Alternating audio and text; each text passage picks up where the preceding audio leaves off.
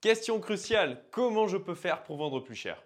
Et la réponse à cette question est vous devez montrer que ce que vous proposez ne peut pas être comparé à une autre option moins chère. C'est ce que nous devons tous rechercher dans nos business, se différencier de tous les autres. Vous ne devez pas permettre à vos prospects de vous comparer à des solutions dites classiques.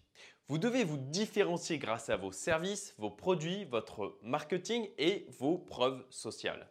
Soit dit en passant, la preuve sociale, ce n'est ni plus ni moins que le fait d'avoir des testimoniaux et des clients qui vont louer vos produits ou vos services sur vos supports de communication. Et comme l'explique Peter Thiel dans son livre Zero to One, il vaut mieux maîtriser un secteur de niche que d'être noyé au milieu d'un marché généraliste. Cela va vous permettre de facturer plus parce que vous êtes différent.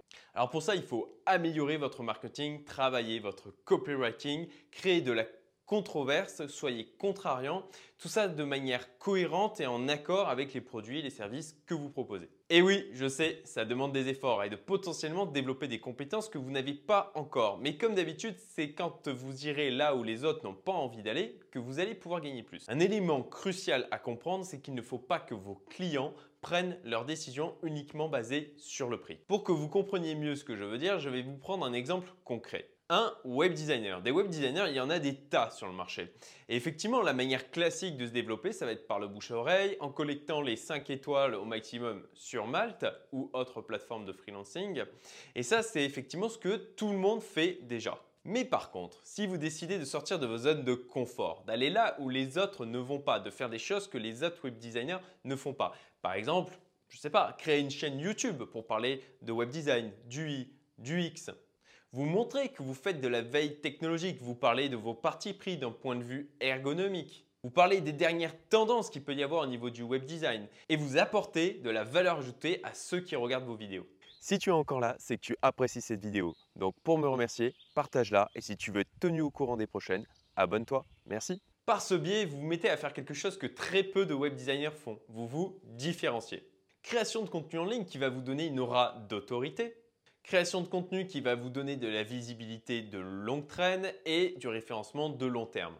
Attirer des clients qui sont en accord avec l'image que vous véhiculez et les parties pris que vous prenez. Et puis le fait de vous exprimer publiquement, de faire quelque chose que les autres ne vont pas forcément avoir le courage de faire, eh ben ça va un petit peu augmenter votre prestige, votre aura personnelle. La solution est donc dans la différenciation. Quand ils regardent ce que vous proposez, que ce soit vos services vos produits, il faut qu'ils se disent OK, c'est différent, c'est pour ça que l'investissement est plus élevé, mais ça le vaut. L'exemple que je vous ai donné n'est pas universel, bien entendu, même s'il peut en fait concerner beaucoup de freelance d'une manière générale.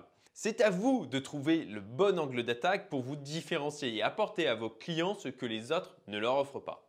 Une façon simple de s'y prendre pour trouver des éléments de différenciation qui vont vraiment avoir de l'effet sur votre business, ça va être d'aller chercher les points douloureux, les points de friction de vos clients. Et en apportant des solutions à ces éléments, là, vous allez apporter de la valeur ajoutée et là, vous pourrez augmenter vos prix. Et pour finir, pour vous donner une sourire, une petite histoire qui est en liaison avec la thématique d'aujourd'hui.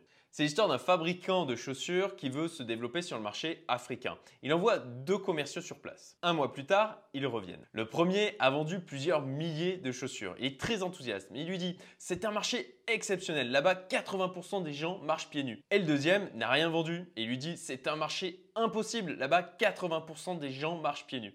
Si tu es encore là, c'est que tu apprécies cette vidéo. Donc pour me remercier, partage-la et si tu veux être tenu au courant des prochaines, abonne-toi. Merci.